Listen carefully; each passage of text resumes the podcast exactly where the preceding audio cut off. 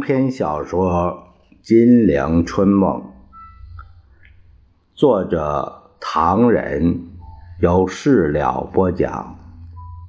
第二集，十年内战第十六回，邓演达死，陈慈修扶摇直上，魏道明走，彭梦吉。官运亨通。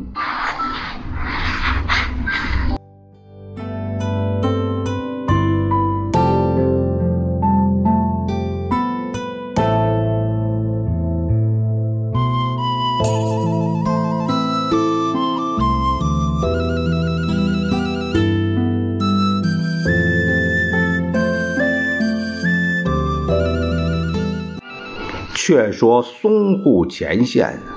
打得火热，日方一再增兵，但军事委员会委员长仍无派兵援救的迹象。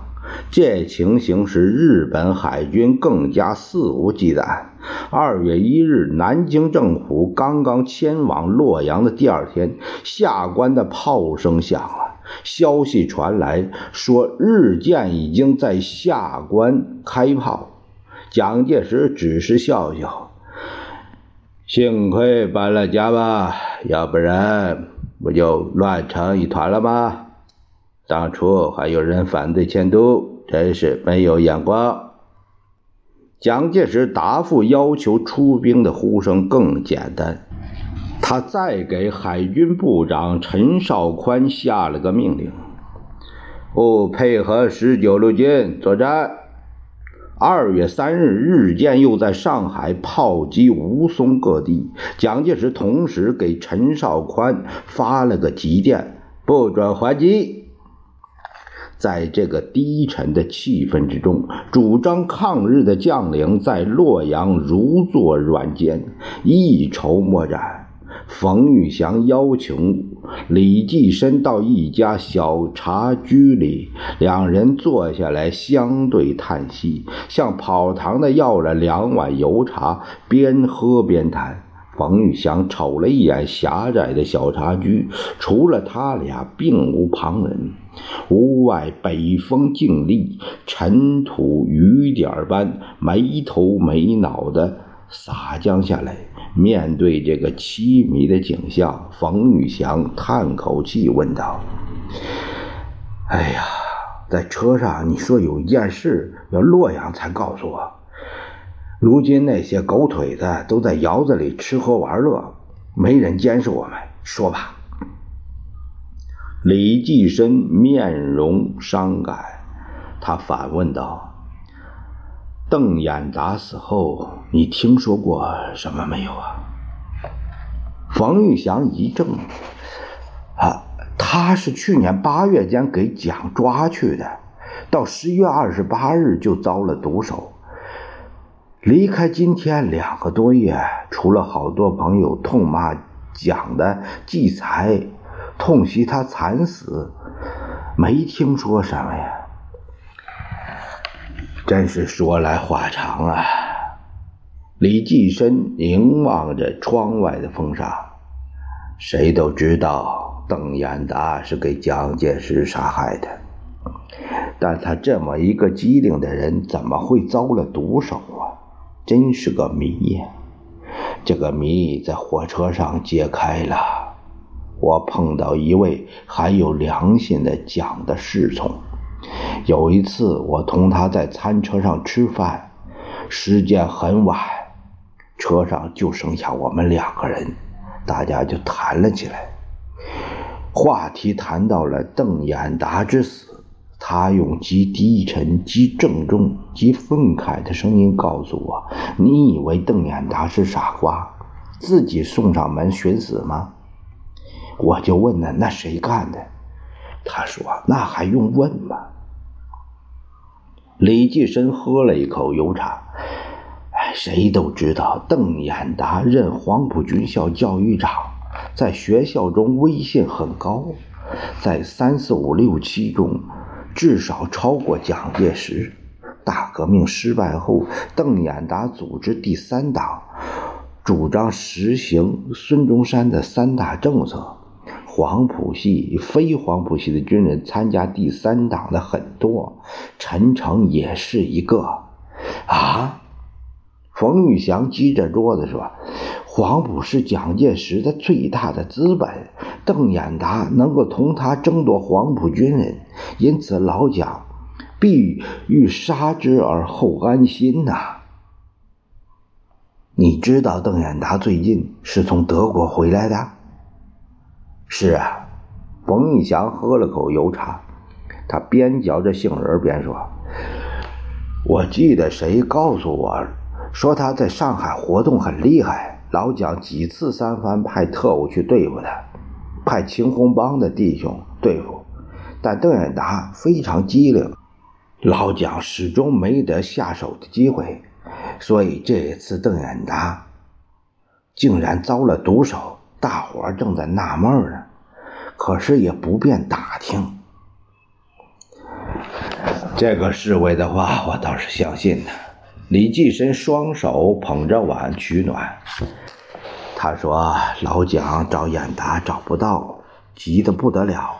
后来就派陈诚出马，因为陈诚是第三党的一份子，党员找党的领导者当然并不奇怪。”邓演达便同意见面了。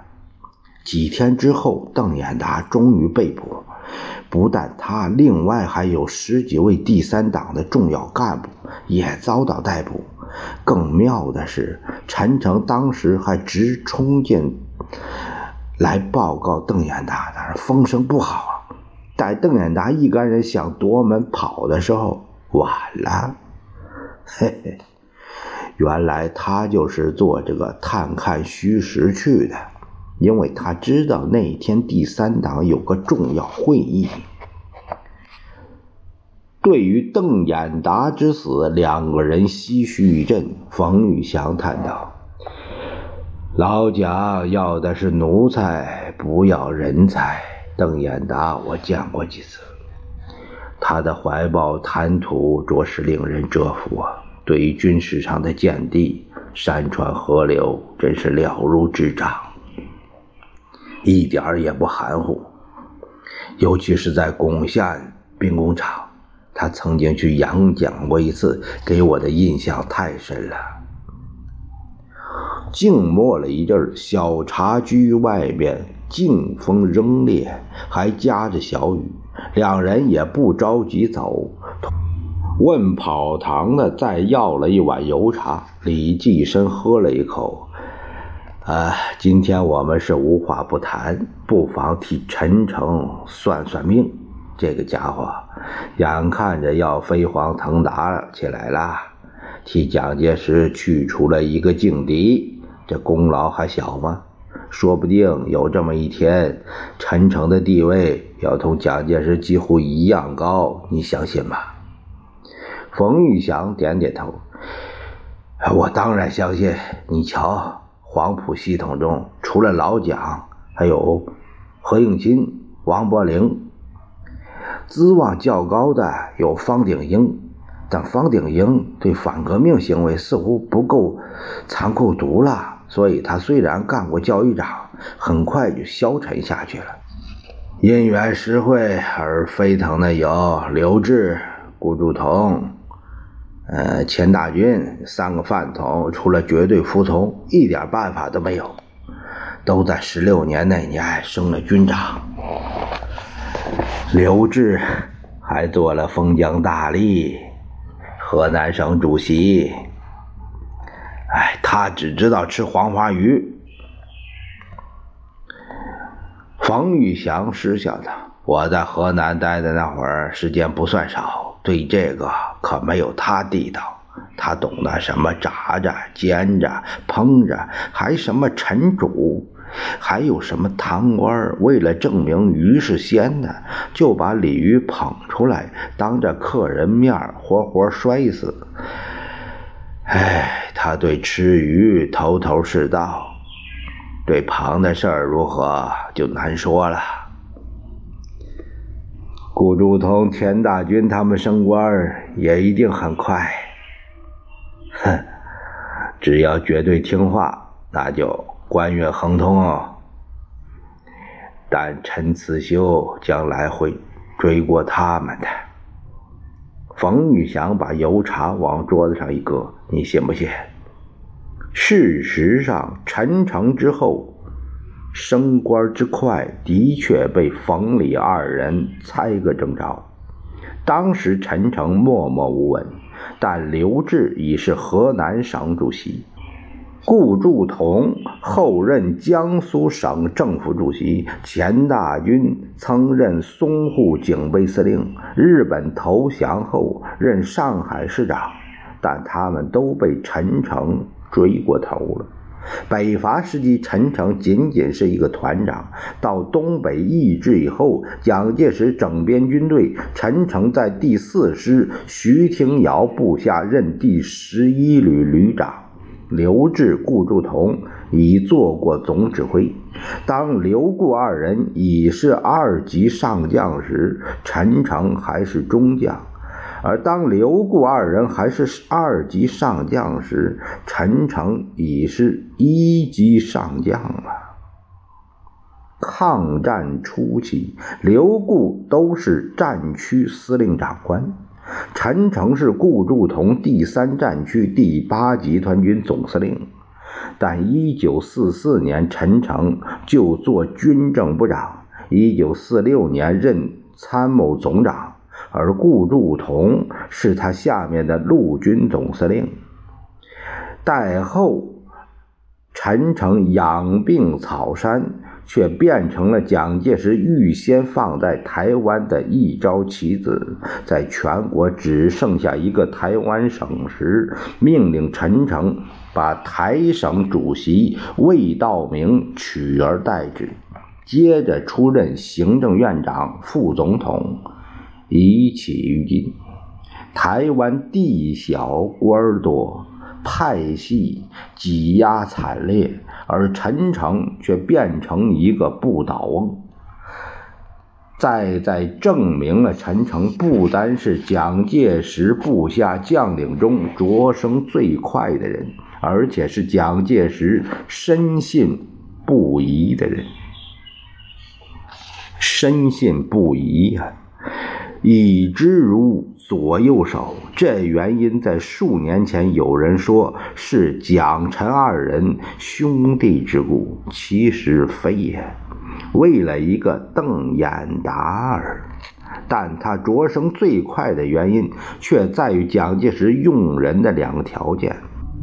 原来。在军队中要得到蒋介石的重视与特殊提拔，其一必须是黄埔军校的学生或教官，其二是浙江同乡。如果两个条件都具备，那很快就高升了。即使有过错也没关系。如具备两者之中第一个条件，那也能升迁，不过慢一点儿。但不能犯错，否则倒霉。如具备两者之中的第二个条件，至少可以保持禄位。如果两个条件都没有，升官的希望很少。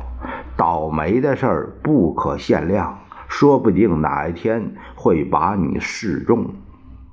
陈诚比刘志、顾祝同吃香的原因就在于此。另外加上一宗邓演达的买卖，情形又大不相同。所以即使他犯了错误，或者其他各派系，就是按陈诚自己有个小派系叫做干城社，在蒋面前攻击他，但始终把他没有办法。直到抗战之前一年，陈诚的排场更是了得。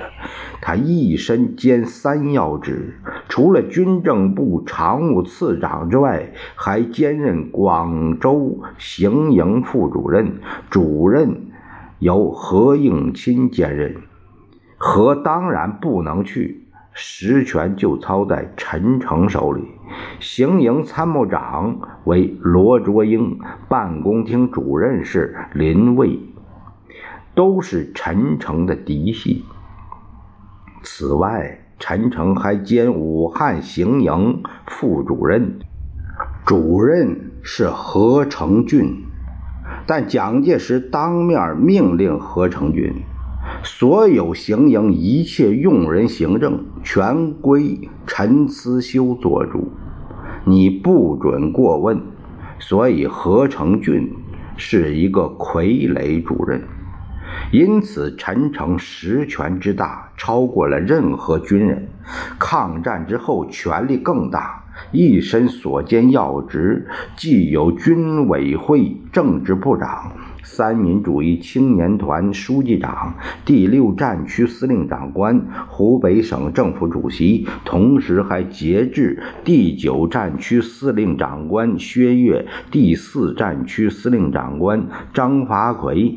以及第七战区司令长官于汉谋，一九四一年因何应钦、白崇禧、孔祥熙联合起来反对他，利用宜昌失守为口实，在蒋面前猛烈攻击陈诚。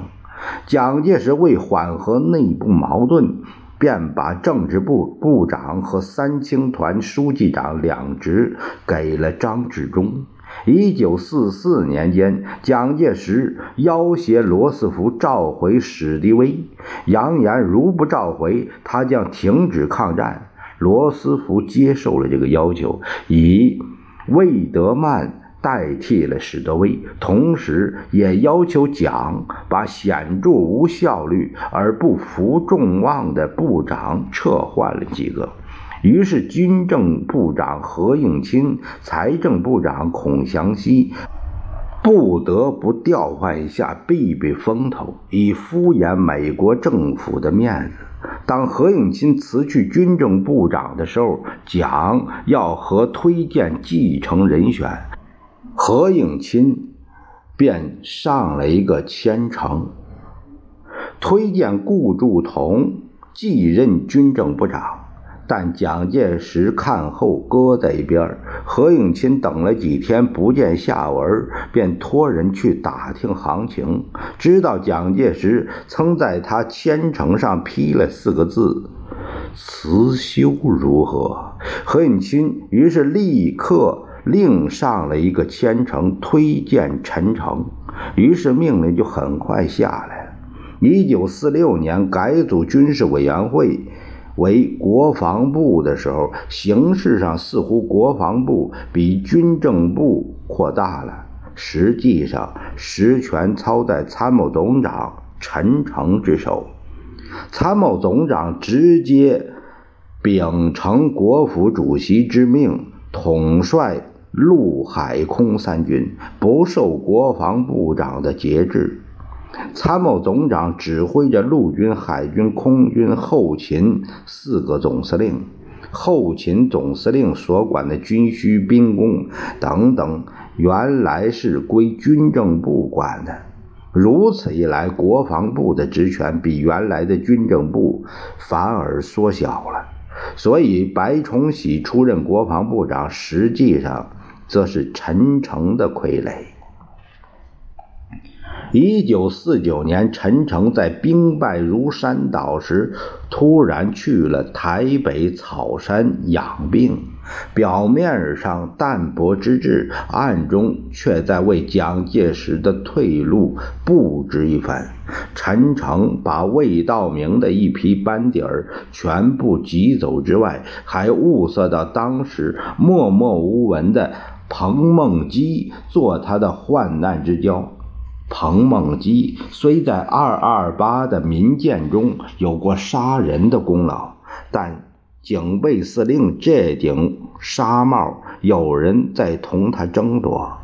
此人也即是张恨水笔下大江东去的男主角魏道明的外甥钮先明。钮先明是何应钦的嫡系，又是魏道明的外甥。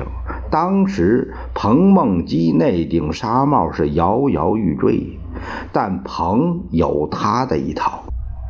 由于他到达台湾早，时间久，因为职务上的关系，网络了绝大部分日治时代的刑警与密探之类，为他奠定了基础。但正当彭梦基、钮先明争夺战进入决定性阶段的当，魏道明便下台了。魏道明在台上的时候，对于近在咫尺的陈慈修甚为冷淡，但彭梦基却去烧冷灶。陈诚在受尽冷淡之余，居然有一个彭梦基热烘烘的去亲近他、侍奉他，这份心情也就不言可知。于是，当陈诚上台以后，之后，彭梦基的纱帽不但没有给钮先明夺去，而且出了冷门，官越做越大，如今已经升为上将参谋总长。那些老牌将官根本没法同他比较。彭梦基俨然是今天台湾的红人了。陈诚之所以重视彭梦基，无他，因为彭有真本钱。这个真本钱就是日治时代的刑警、密探之流。陈诚秉承蒋介石的意思，在台湾布置退路。彭的基础以及熟悉台湾这方面，无疑可供利用。但归根结底，蒋介石因为邓演达之死而对陈诚如此看重，可见一斑。咱们闲话少叙，言归正传，却说蒋介石在洛阳出任军事委员会委员长之后，淞沪前线仍不见好转，经不住朝野一致要求，蒋介石没奈何，派出了两师援兵。但八十七、八十八两师是蒋的嫡系军队，打仗甚有分寸，同十九路军根本配合不上。前方求援电报照样雪片样的飞来，在这中间，美国方面却着急起来，参加了在英舰肯特号上举行的美日英法秘密谈判。赞成日英日法分别成立谅解，由英法即美国认可日本在东北的行动自由，作为日本在上海撤兵的条件，并联合英法意等国向中日双方提议，中日双方在淞沪区域之战斗建立中立区，保护上海之公共租界。把东北和上海是中国领土一层抛开不管，这样来对日本让步，但同时又在太平洋举行海军大操，向日本示威。美国海军大将来福向外声称，夏威夷战的舰队准备随时应付即便。国会也采用。参议员海尔的计划，拟以九亿八千八百万美元来扩充海军。国务卿史汀生更向英国政府建议发表联合宣言，主张远东纠纷应以九国公约及凯洛格，就是百里安公约解决，来限制日本。是年十月发表的美国人麦考义所参加制定的国联调查团报告书，除提议组织特殊制度、国际共管东三省外，又一再扯到满洲要考虑苏联利益，无非是企图以此引起日苏纠纷。当时日本打得有劲儿，对美国等的调情完全拒绝。二月二日，美英法德意五国公使提议中日两军退出上海，划上海为国际共管的中立区。二月四日，蒋介石的外交部复文接受，但日本方面还是拒绝。